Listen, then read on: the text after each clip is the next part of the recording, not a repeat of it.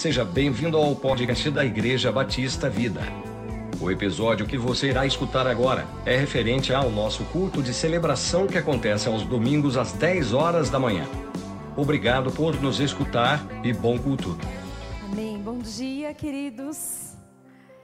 Será que é possível acender? Isso, eu consigo ver melhor vocês. De máscara, né? Mas quando você sorri, Aí seu olho fecha, fica muito bonitinho aqui de ver. então eu não posso ver direito vocês, mas eu já consigo sentir o amor, o calor humano, né? E a gente estava sentindo muita falta disso. Comentando com o Pablo semana passada, a cena é, é esquisita, né? Quando a gente está aqui em cima e vê todo mundo afastado e de máscara, parece cena de filme. Nós nunca imaginamos que alguma coisa parecida pudesse acontecer no nosso tempo, né? Infelizmente está acontecendo. Mas eu acho que já é um motivo de comemoração. Podemos estar aqui juntos, reunidos, encontrando as pessoas, mesmo sem poder abraçar, mas abraçando com os olhos, sorrindo com os olhos, né? E expressando nosso carinho, nosso afeto. Então está sendo muito bom. Né? Obrigada também a você que está assistindo esse culto. E o meu desejo, a minha oração é que todos aqui, quem está assistindo, os que estão aqui presencialmente, sejam tocados pela presença de Deus. Amém, queridos? Bom, eu não tenho muito tempo, então eu queria que você abrisse sua Bíblia em Ezequiel capítulo 37.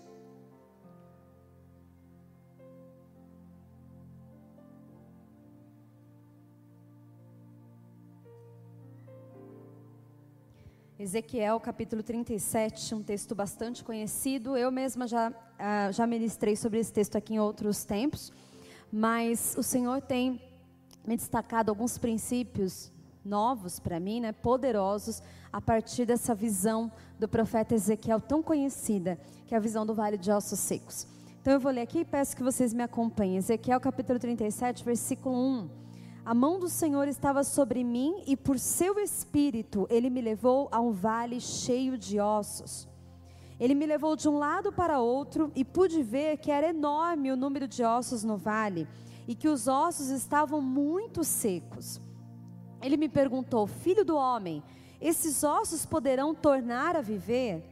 Eu respondi: Ó soberano Senhor, só tu o sabes.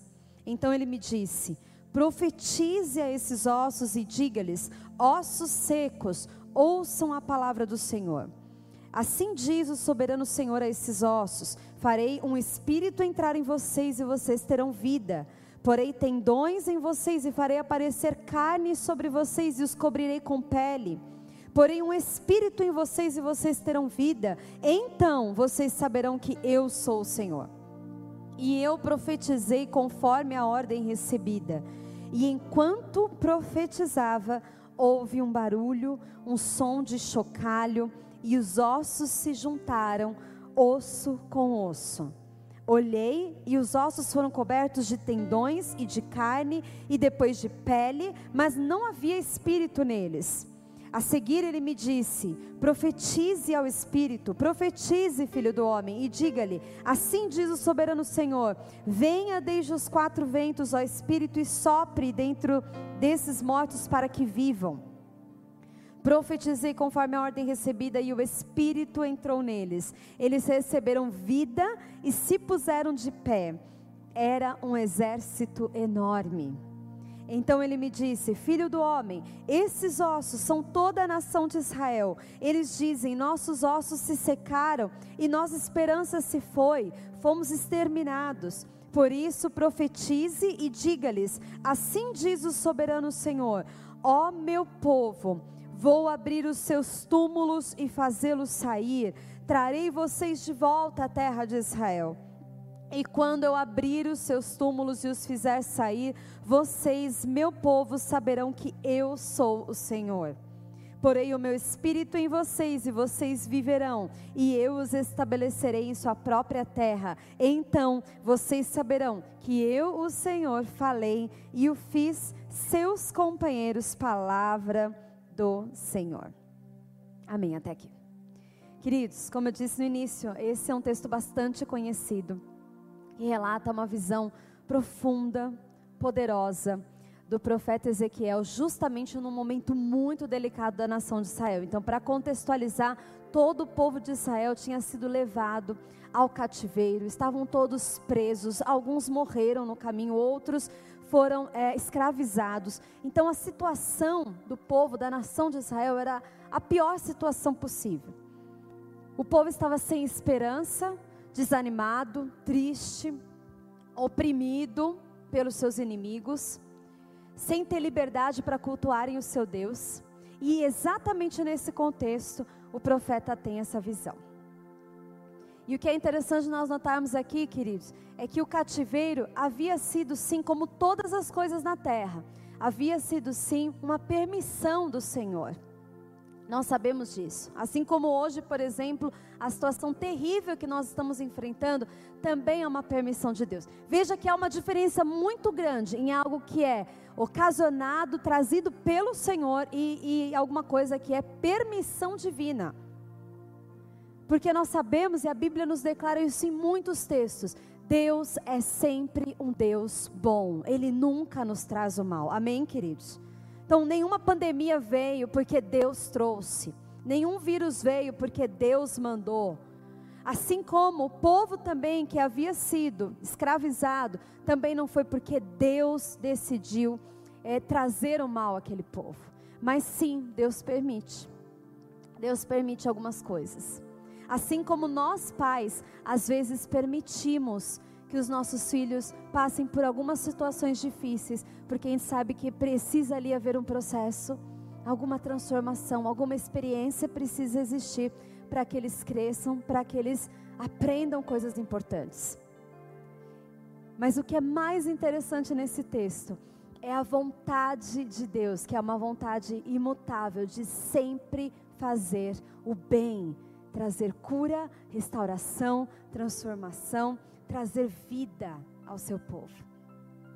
E esse é o resultado da visão, é o final da visão, é a conclusão do que o profeta teve ali, é, é, andando com o Senhor por aquele vale de ossos secos, e esse também vai ser o resultado, vai ser o fim de todos nós. Eu creio que muito em breve nós estaremos livres, como meu pai falou, livres dessa pandemia e eu sei que Deus está reservando um futuro maravilhoso para toda a nossa nação, para as nossas famílias, em nome de Jesus. Amém?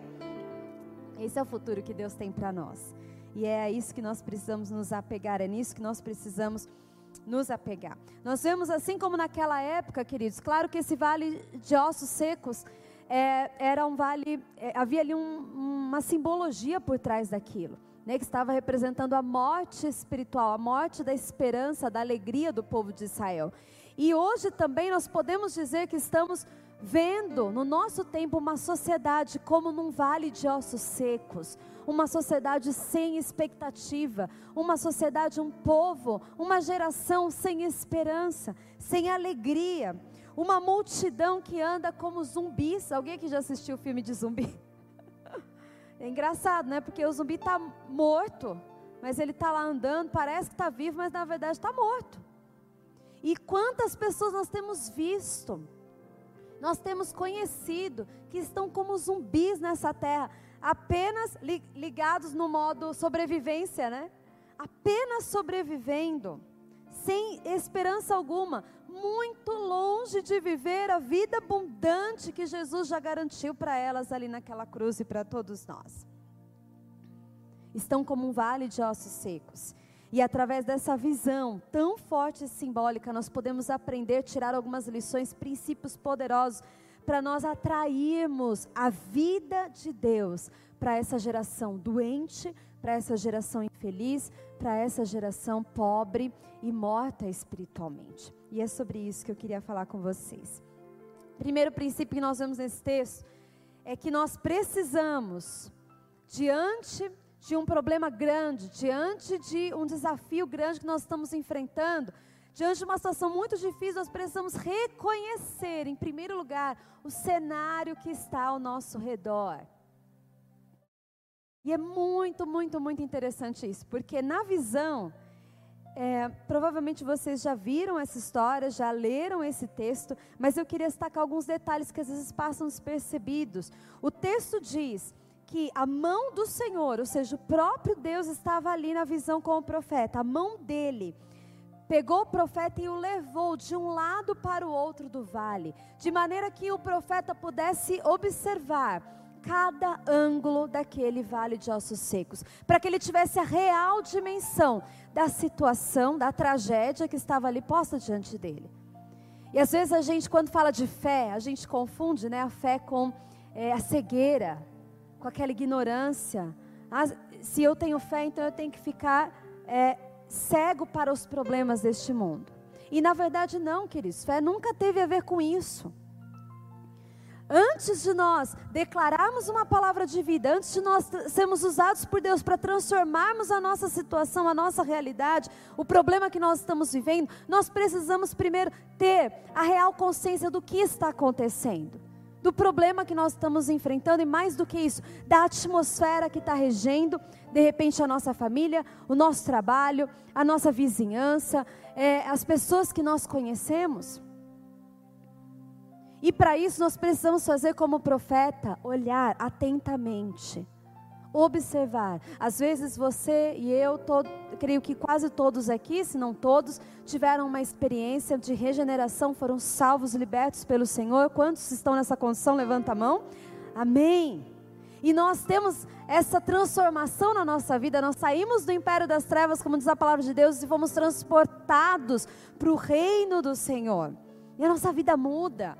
E agora nós somos pessoas livres, somos pessoas felizes, mas às vezes, queridos, nós fechamos os olhos para todas as pessoas que estão ao nosso redor, como um vale de ossos secos, sem esperança e que estão esperando que de alguma maneira nós sejamos usados por Deus para liberar uma palavra de vida sobre essas pessoas. E às vezes nós ficamos cegos, cegos para essa situação. Eu já vi casos, queridos, de pessoas que estão tão envolvidas na igreja e, e, e tão envolvidas com as suas próprias coisas, que às vezes dentro da própria casa, os filhos estão debaixo de uma opressão maligna, a família está passando por problemas profundos, terríveis, e aquela pessoa não consegue enxergar a real dimensão do problema. Não consegue ter consciência da atmosfera que está regendo aquele lugar. Eu não sei você, algumas pessoas têm uma, uma sensibilidade para perceber atmosferas. Eu sou uma pessoa que eu não tenho muita, mas eu tenho uma certa sensibilidade. Até estava comentando há pouco no culto das oito que teve uma situação que foi muito marcante para mim, que eu fui a uma cidade do Nordeste, uma capital de um, de um estado nordestino, e assim que eu pousei, e eu desci do avião, eu entrei no aeroporto, eu senti uma atmosfera pesadíssima. Sabe quando você sente assim uma opressão? Sabe quando você entra na casa de alguém ou em algum lugar qualquer e você sente uma opressão? Quantos já tiveram essa experiência? Muito bem. Às vezes a gente sente aquilo e a gente imediatamente ignora. Ignora aquela sensação. Acha que não tem nada a ver, que é qualquer outra coisa. Mas não, queridos nós sabemos que as, é, os ambientes que nós frequentamos carregam atmosferas. Assim como quando você está aqui no culto e o louvor está dirigindo esse momento tão agradável de adoração, e eu não sei você hoje, mas eu senti uma presença de Deus tão forte, tão palpável aqui nesse lugar. Nós também sentimos o contrário em outros lugares. Vocês estão me entendendo? Amém? E nós precisamos olhar atentamente para o que está acontecendo. Por quê? Não é à toa que Deus está te permitindo ter essa sensibilidade, sentir uma atmosfera carregada, pesada.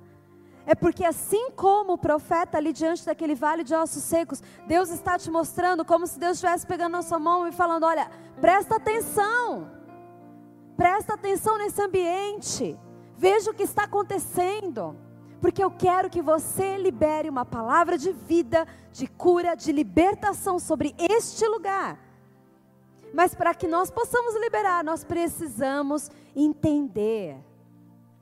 Nós precisamos identificar qual é o espírito que está regendo aquele lugar, que está regendo, às vezes, a nossa casa, vizinhos, amigos. É tão importante, queridos, nós é, termos a real dimensão do que está acontecendo ao nosso redor, para nós podermos ser usados por Deus para trazer vida àquele lugar. Em segundo lugar, o segundo princípio muito importante, nós precisamos crer que nenhum cenário é tão problemático que Deus não possa mudar. Não existe, queridos, absolutamente nada neste mundo que seja tão difícil que Deus não possa transformar. Amém?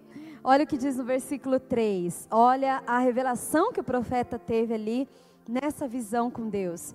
O versículo 3 diz assim: Ele me perguntou, filho do homem, esses ossos poderão tornar a viver? Olha que pergunta, gente. Vamos tentar agora. É claro que depois que a gente conhece a história, fica tudo muito mais fácil, né? A gente já sabe o que, vai acontecer, já sabe qual é o fim, já sabe que esse vale de ossos secos vai se tornar um poderoso exército. Mas pensa comigo, imagine você diante de um vale de ossos secos. Você consegue se lembrar de algum filme que você assistiu e que tinha aquele cenário, às vezes um campo assim, né? Aberto e aquele monte de ossos, pessoas que já morreram há muitos anos e, e de forma que não há resquício de vida algum, somente ossos.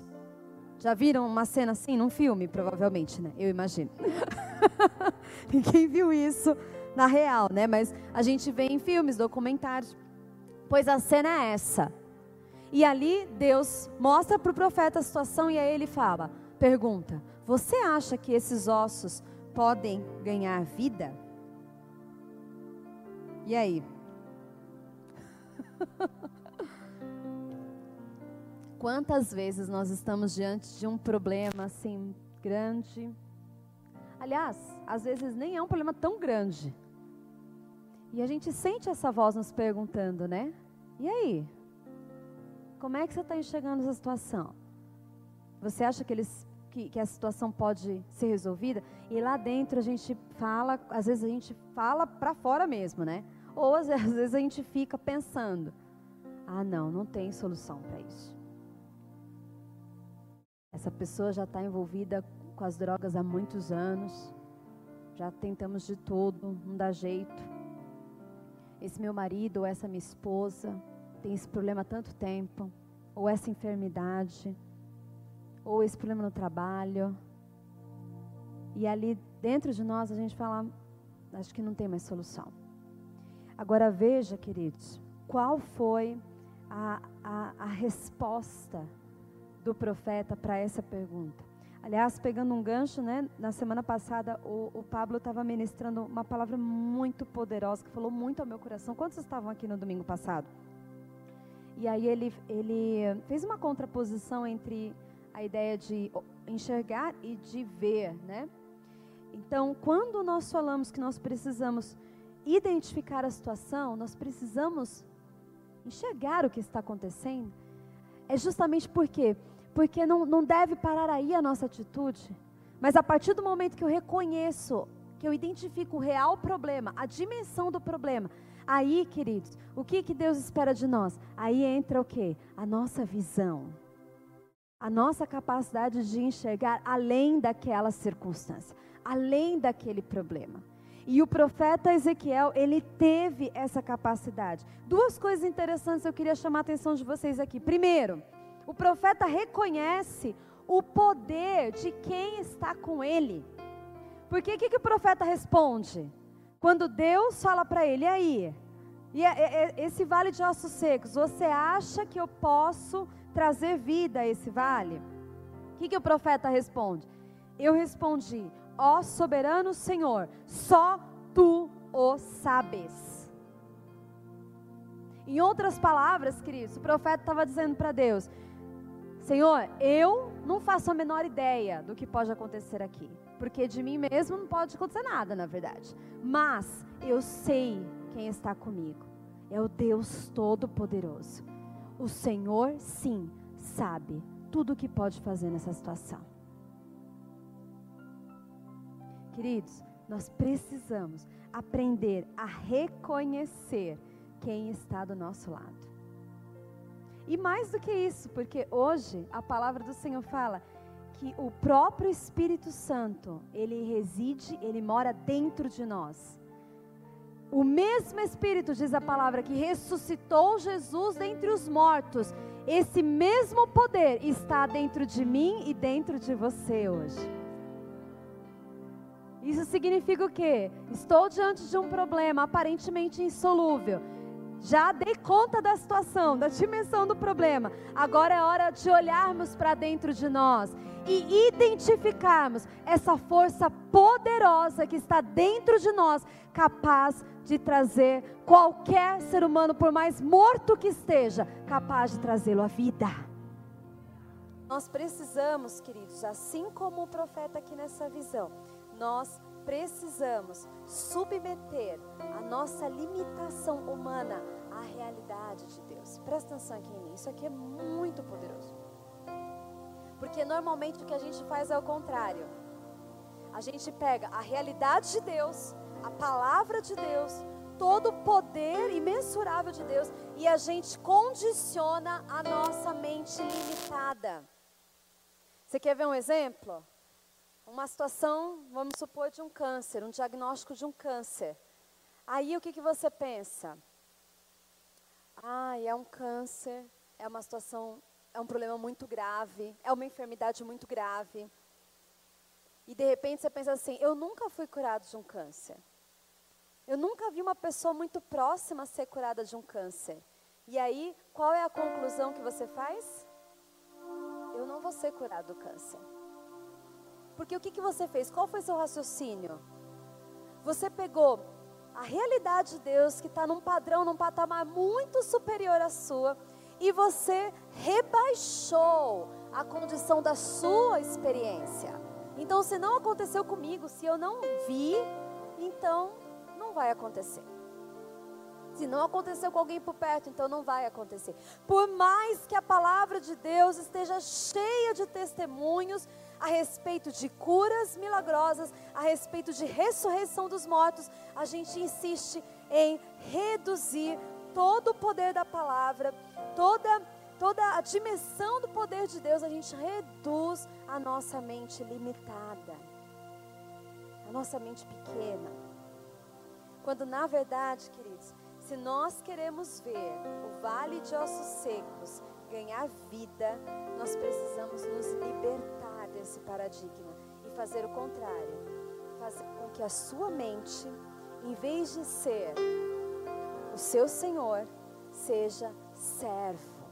Servo da verdade de Deus, da vontade de Deus, daquilo que já está declarado na palavra de Deus. A mente é um ótimo servo e um péssimo Senhor, porque quando você é guiado pela razão, você exclui toda a possibilidade de Deus fazer um milagre. Quantos estão entendendo o que eu estou falando? Mas nós precisamos de fato nos apegar àquilo que está dito, que está declarado na palavra de Deus e que está disponível no mundo espiritual para todos nós. E qual é a verdade disponível no mundo espiritual para todos nós no que diz respeito aos nossos problemas? A palavra de Deus deixa bem claro: para Deus nada é impossível. Nada é impossível. Essa é a realidade. A realidade não tem a ver com o fato de você ter, tentado alguma coisa e não ter conseguido. A realidade é, para Deus, nada é impossível. A realidade é, por onde Jesus andava, todos os doentes eram curados. A realidade é, quando Jesus quis, ele chegou e declarou vida, e mortos foram ressuscitados. Essa é a realidade de Deus. Eu me lembro que nós tivemos uma experiência muito impactante lá na Bethel uh, e que reverberou pelo mundo todo em dezembro do ano passado, dezembro e janeiro, quando a filha de uma das integrantes da Bethel Music morreu, assim, de uma forma súbita sem explicação, uma criança de dois anos de idade. Todos ficaram muito impressionados com a notícia e imediatamente a mãe dela, que inclusive é professora da escola onde os meninos estudaram, onde eu vou estudar, na BSSM, Escola de Sobrenatural, e imediatamente a mãe dela se encheu de fé e entendeu que, que era o momento de levantar um clamor pela ressurreição da filha, da Olive. Quantos ouviram essa história aqui? Muito bem. Então, líderes do mundo inteiro, as maiores igrejas do mundo se levantaram é, em unidade com a fé daquela mulher, com a fé da Bethel, porque a Bethel, toda a liderança da Bethel abraçou aquela causa e nós ficamos ali por uma semana é, em adoração contínua. Nos primeiros três dias foram 24 horas de adoração, oração e louvor pela vida da Olive, pela ressurreição da, da Olive. E aí, queridos, o que, que acontece com quem submete a realidade de Deus à sua mente limitada? Cai no problema da religiosidade e da incredulidade. Então, nesse contexto, alguns cristãos começaram a criticar essa atitude, mas onde já se viu? Porque a menina morreu, tem que. É, como é que é? Quando a gente, quando a pessoa morre, você tem que ficar ali lamentando luto. Oi? No luto, né? Tem que viver o luto, em velório, papapá. Não tem que orar por ressurreição, porque isso é baboseira e tudo mais. Sendo, queridos, que a Bíblia dessas mesmas pessoas, a nossa Bíblia, que é a Bíblia dessas pessoas, que o apóstolo Paulo, não sou eu, o apóstolo Paulo chama de cristãos carnais, a mesma Bíblia diz: curem os enfermos ressuscitem os mortos, purifiquem os leprosos, expulsem os, os demônios. Então veja o que acontece. Porque eu não vi uma pessoa sendo ressuscitada, eu acredito que ninguém vai ser ressuscitado. Estão entendendo o que eu estou falando? Quando a palavra de Deus não diz isso. Quando nós temos exemplos no Antigo e no Novo Testamento de pessoas que foram ressuscitadas dos mortos, e quando nós temos exemplos hoje nós ouvimos muitas histórias lá na África, por exemplo, a Heidi Baker tem milhares de testemunhos de pessoas que foram, é, é, milhares não, mas centenas, né? Quantos mais ou menos, amor, você lembra? Umas 300 pessoas só no ministério da Heidi Baker na África, em Moçambique, umas 300 pessoas que ressuscitaram dos mortos. Percebe, queridos? Mas a gente insiste em ficar limitando a capacidade, o potencial de Deus. É por isso que o apóstolo Paulo fala: essas pessoas, elas não compreendem as coisas espirituais. Por isso que ele chama de pessoas carnais, porque ainda não compreenderam a realidade espiritual. E dentro da realidade espiritual, eu repito, nada é impossível Nem a situação que você está enfrentando hoje, problema que você está enfrentando hoje não é impossível para Deus. E outro ponto importante, queridos, que eu queria destacar é: nós precisamos obedecer a palavra de Deus e ser uma voz profética relevante para a nossa geração. Veja que o profeta, ele recebe, depois dessa conversa ali inicial, aí ele recebe um, uma, uma orientação clara da parte do Senhor na visão para ele profetizar sobre aquele vale de ossos secos. E ele não hesita em fazer isso. Parece loucura. Parece loucura. E algumas coisas, pessoas cheias do Espírito Santo, queridos, algumas coisas que elas fazem vão parecer loucura. Porque o plano é outro, percebe? O plano, a realidade em que nós devemos viver é a realidade espiritual. Então algumas coisas vão parecer loucura, mas veja que ele prontamente obedece a palavra de Deus, obedece à ordem do Senhor. No versículo 7, versículo 10, diz assim: versículo 7: E eu profetizei conforme a ordem recebida. Versículo 10: Profetizei conforme a ordem recebida.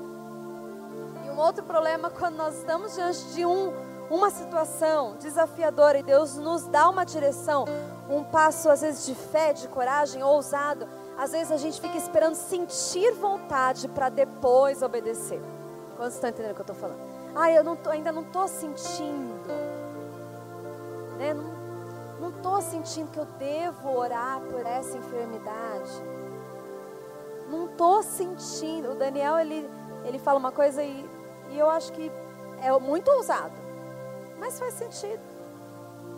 Nós sabemos quem que Deus vai ressuscitar? A pessoa A, B ou C. Dá para saber isso antes? Não dá. Então ele falou: Zane, a gente devia orar por todo mundo. Morreu, vamos orar. Por que não? Né? Que nem diz na linguagem do povo aí, o não a gente já tem. o que vier é lucro. Amém, queridos? Então é um posicionamento ousado, é um posicionamento de fé. Mas é aquele posicionamento que não tem medo, que não tem receio. Se está escrito na Bíblia, é para mim. Se é para mim, eu vou fazer, eu vou obedecer. Mesmo sem, de repente, sentir vontade.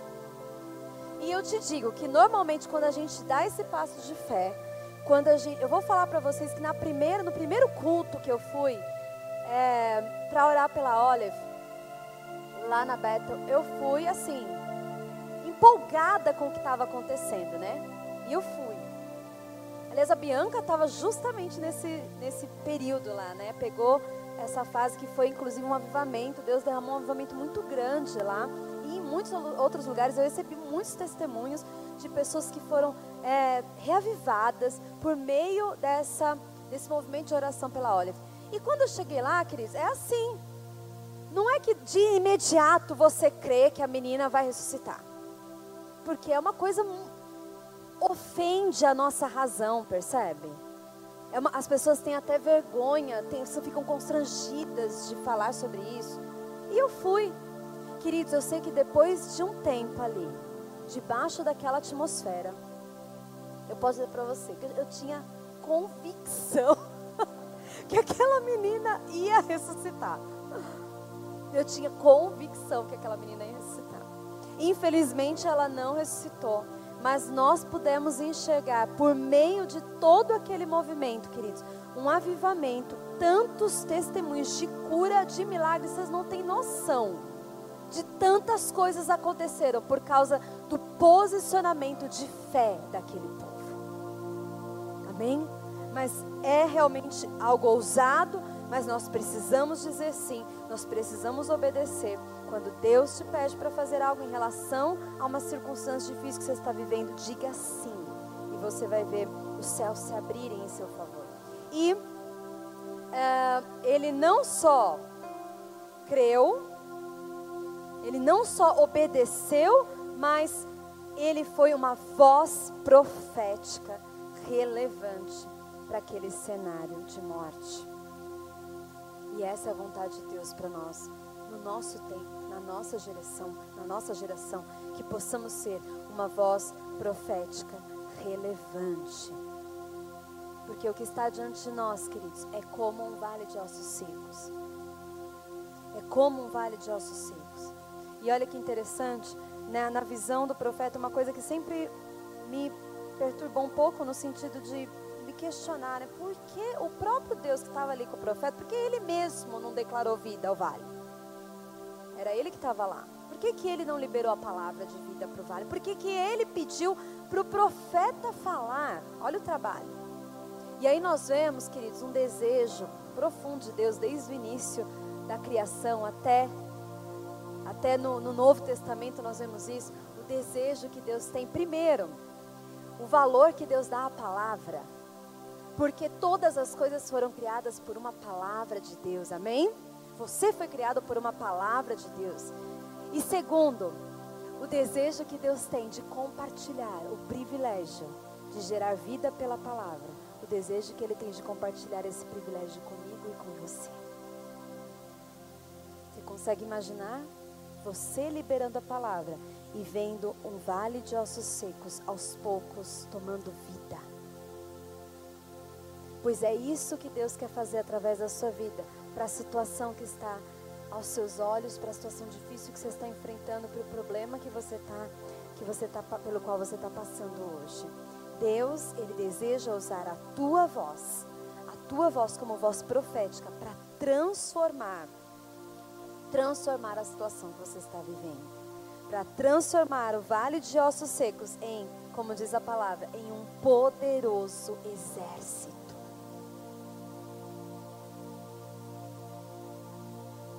Amém, queridos? Olha o que diz a palavra de Deus em Tiago, capítulo 1, verso 18. De acordo com a sua vontade, Ele nos gerou pela palavra da verdade, a fim de sermos como que os primeiros frutos de toda a sua criação. Pela palavra você foi gerado. E é pela sua palavra que muitas vidas serão transformadas, serão impactadas, serão geradas no espírito, no mundo espiritual, e situações aparentemente insolúveis serão é, é, resolvidas em nome de Jesus. Amém? Pela Sua palavra. Muitas coisas maravilhosas acontecem quando nós usamos bem a nossa voz, queridos. Por exemplo, a sua primeira experiência com Deus, você se converteu confessando a Jesus como Senhor e Salvador da sua vida. Amém? Foi a palavra. A palavra liberada te ligou a Deus. Te fez uma nova vida, uma nova criatura. Pela palavra, queridos, enfermos são curados, mortos são ressuscitados, relacionamentos restaurados, o perdão é liberado e tantas outras bênçãos vêm pela nossa palavra. Mas também, infelizmente, pela palavra vem muita maldição. Olha o que diz a palavra do Senhor em Tiago 3,10. Da mesma boca procedem bênção e maldição. Meus irmãos, não pode ser assim. Infelizmente, muitos têm usado esse poderoso instrumento, têm usado a sua voz, que deveria ser uma voz profética, trazendo vida onde há morte. E as pessoas têm usado a sua voz para trazer destruição, para trazer divisão, para trazer tristeza, para trazer angústia, para trazer mágoas. Queridos, não podemos, não podemos desgastar, não podemos jogar fora esse presente que Deus nos deu, que é a nossa voz. Jogar fora com coisas inúteis nesse mundo, falando coisas que não agradam a Deus, que não edificam as pessoas, enquanto existe diante de nós um vale de ossos secos que não tem força própria para declarar vida sobre eles mesmos. É o um mundo perdido esperando que eu e você, como igreja, nos levantemos como voz profética, declarando salvação, declarando cura, declarando restauração de famílias, declarando transformação na vida das pessoas. Eu e você temos esse encargo, eu e você temos essa responsabilidade. Este é um tempo em que a igreja precisa usar a sua voz para trazer luz em meio à escuridão. E não é uma voz vazia, queridos, não é pensamento positivo, não é uma palavra dirigida pela mente humana sem fé ou esperança, mas é uma voz guiada pelo próprio Espírito de Deus. E aí, queridos, quando é Deus que fala através de nós, não tem como o cenário permanecer o mesmo, alguma coisa muda. A voz que ecoa o desejo mais profundo do nosso Pai, a voz que muda a atmosfera, que traz alegria onde há tristeza, que traz reconciliação onde há mágoa, que traz paz onde há medo e insegurança que traz amor onde há ódio. Essa é a voz que está aí, em mim e em você, e que precisa ser liberada. Pela voz do profeta, o milagre aconteceu. E o mais impressionante, quando Deus faz as coisas, quando vem dele e não de nós mesmos, é muito mais do que aquilo que a gente mesmo declara, o que a gente acredita que vai acontecer. Porque Deus trouxe não só vida para aquele vale de ossos, mas Deus fez com que aquele vale de ossos secos se tornasse um poderoso exército. Um poderoso exército. Eu queria que você se levantasse.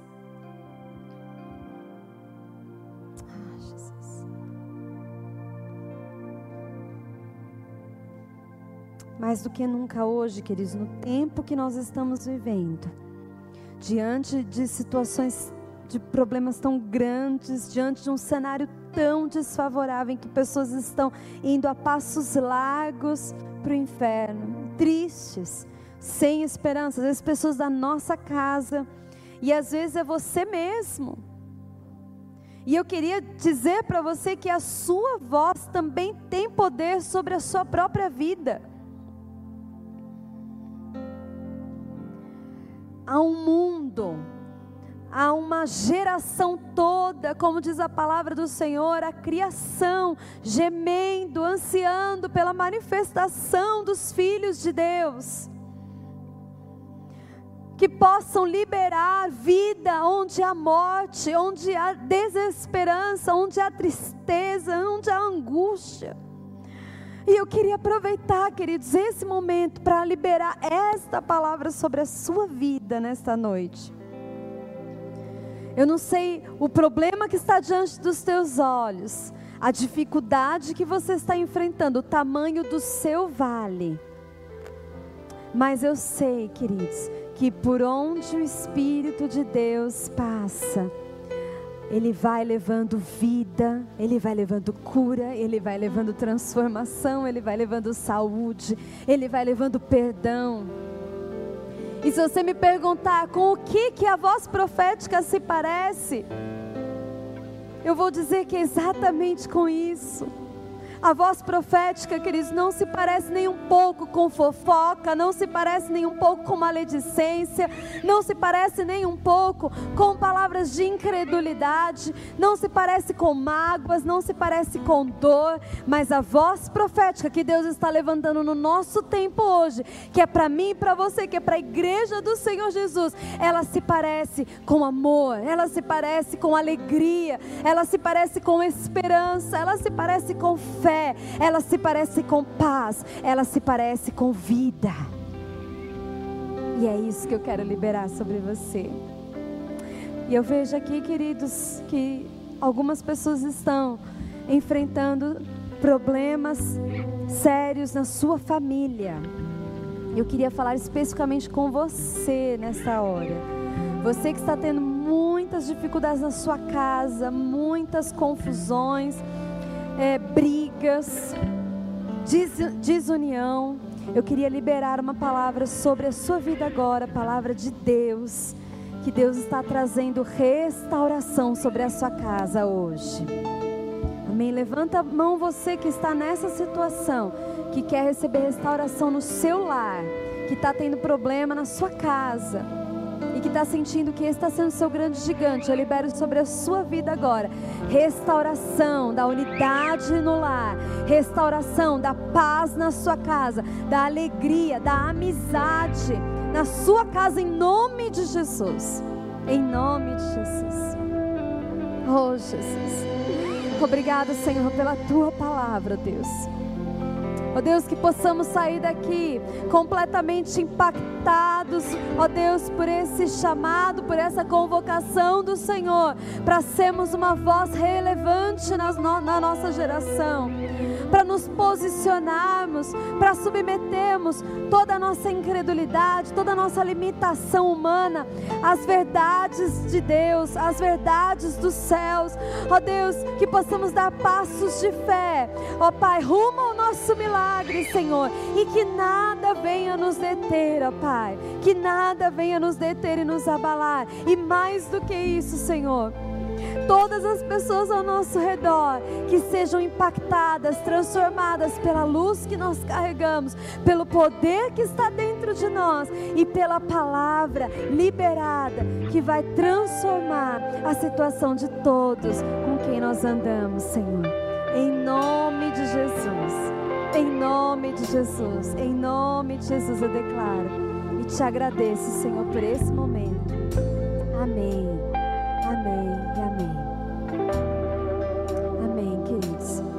Deus abençoe grandemente sua semana. Nós vamos estar aqui na frente e nós queremos orar por você que deseja receber uma oração específica. Então, se você quiser uma oração específica, você vem aqui à frente. Nós vamos, uma equipe vai orar pela sua vida.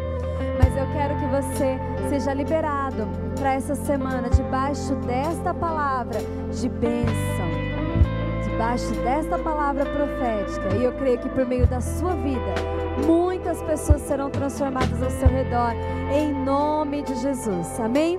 Deus abençoe você em nome de Jesus.